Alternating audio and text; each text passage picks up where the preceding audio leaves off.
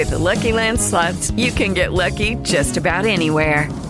This is your captain speaking. Uh, we've got clear runway and the weather's fine, but we're just going to circle up here a while and uh, get lucky. No, no, nothing like that. It's just these cash prizes add up quick. So I suggest you sit back, keep your tray table upright, and start getting lucky.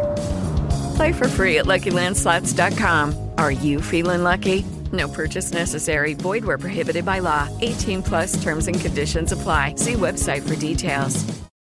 Lucky Land Casino asking people what's the weirdest place you've gotten lucky? Lucky? In line at the deli, I guess? Aha, in my dentist's office.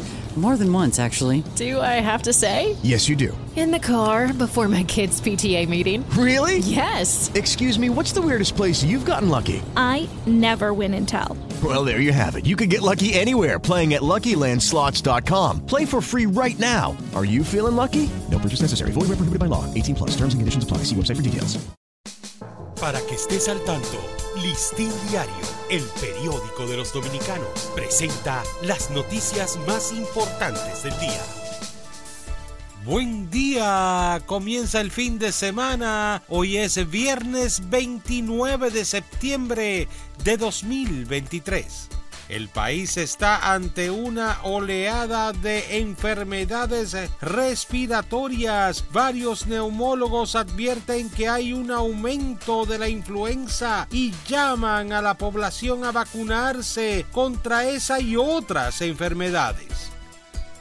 Una alta ocupación de camas eh, de pacientes con síntomas de dengue sigue manteniendo los principales hospitales de la capital y otras provincias del país. Ayer eh, los pediátricos eh, Hugo Mendoza y Robert Reed Cabral tenían ingresados 94 y 86 casos respectivamente ante la preocupación extremada a través del listín diario por directivos eh, de la Sociedad Dominicana de Neumología y Cirugía del Tórax, la necesidad de, de ampliar a todos los hospitales los equipos dirigidos a detectar tuberculosis resistente al Servicio Nacional de Salud, aseguró que hay 35 equipos instalados y que toda la red pública está cubierta.